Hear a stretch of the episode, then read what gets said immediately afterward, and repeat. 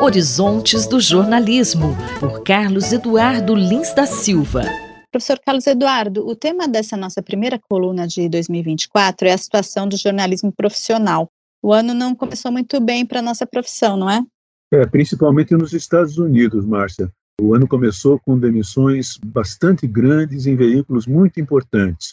O principal dele, o Los Angeles Times, que é o maior jornal dos Estados Unidos fora da costa leste. O Los Angeles Times demitiu 20% da sua redação.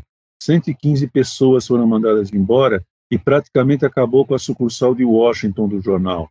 Também a revista Time, a revista National Geographic, a revista Forbes, a revista Forbes mandou embora 3% da sua redação. A revista digital Insider, que eliminou 8% da redação. A revista Sports Illustrated, que praticamente acabou com a redação, é capaz da revista parar de circular. A editora Condé Nast, uma das maiores dos Estados Unidos, que edita, entre outras, a revista New Yorker, cortou 5% da redação, 300 pessoas foram mandadas embora. E o ano já tinha terminado antes com demissões voluntárias no Washington Post. 240 jornalistas de 2.500, quase 10% da redação, acabou optando pela demissão voluntária que foi oferecida pela empresa. Um momento terrível mesmo, porque já vinha mal de 2023, quando várias organizações importantes demitiram, e agora piorou ainda mais nesse começo de ano, que está sendo chamado na imprensa e, e nos meios jornalísticos de um verdadeiro banho de sangue que aconteceu nas redações norte-americanas. Professor, ao longo do tempo, a gente vem discutindo essa questão do, do, problema de financiamento do jornalismo profissional, e nesse tempo também a gente já veio abordando algumas soluções que pareciam ser promissoras. O que está dando errado? Pois é, uma dessas soluções que pareciam promissoras eram dos chamados mecenas esclarecidos, pessoas muito ricas, para quem algumas centenas de milhões de dólares não faz a menor diferença, essas pessoas estavam comprando jornais e estavam fazendo com que eles mantivessem a sua independência.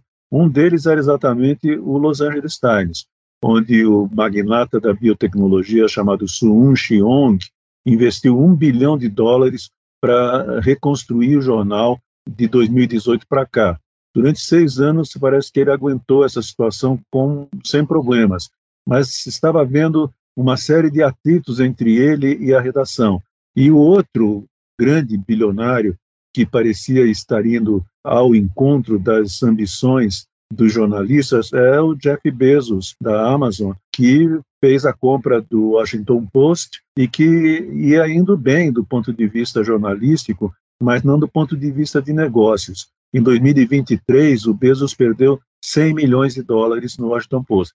E o problema maior é que alguns milionários parece que agora estão querendo entrar no negócio do jornalismo para praticar o antijornalismo, como o tradicional jornal Baltimore Sun, que foi comprado agora por um milionário dono de televisões chamado David Smith. Esse David Smith comprou o jornal e teve uma primeira reunião com a redação na qual ele insultou os jornalistas, dizendo que o jornal que eles faziam era péssimo, de péssima qualidade, e que ele não ia aceitar que continuasse fazendo um jornal daquele tipo que ele não tinha nem coragem de ler, e que ele quer que o jornal siga a linha das emissoras de TV dele, que é uma linha de antijornalismo muito parecida com o tipo de jornalismo que o Donald Trump quer que se faça. Agora, o que é possível ainda ser uma das soluções é a dos é, milionários que resolvam fazer endowments, ou seja, que deem uma quantia razoavelmente grande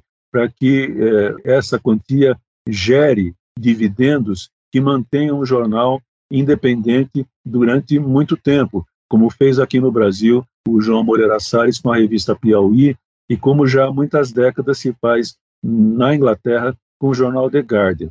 Essa é uma das soluções, embora eu continue achando que a única solução definitiva é uma legislação que faça com que as grandes companhias de tecnologia, Facebook e Google principalmente, é, paguem parte daquilo que eles ganham às custas do jornalismo para os veículos poderem continuar fazendo jornalismo independente.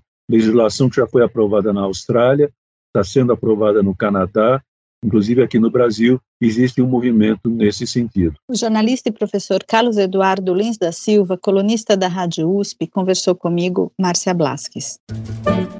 Horizontes do Jornalismo, por Carlos Eduardo Lins da Silva.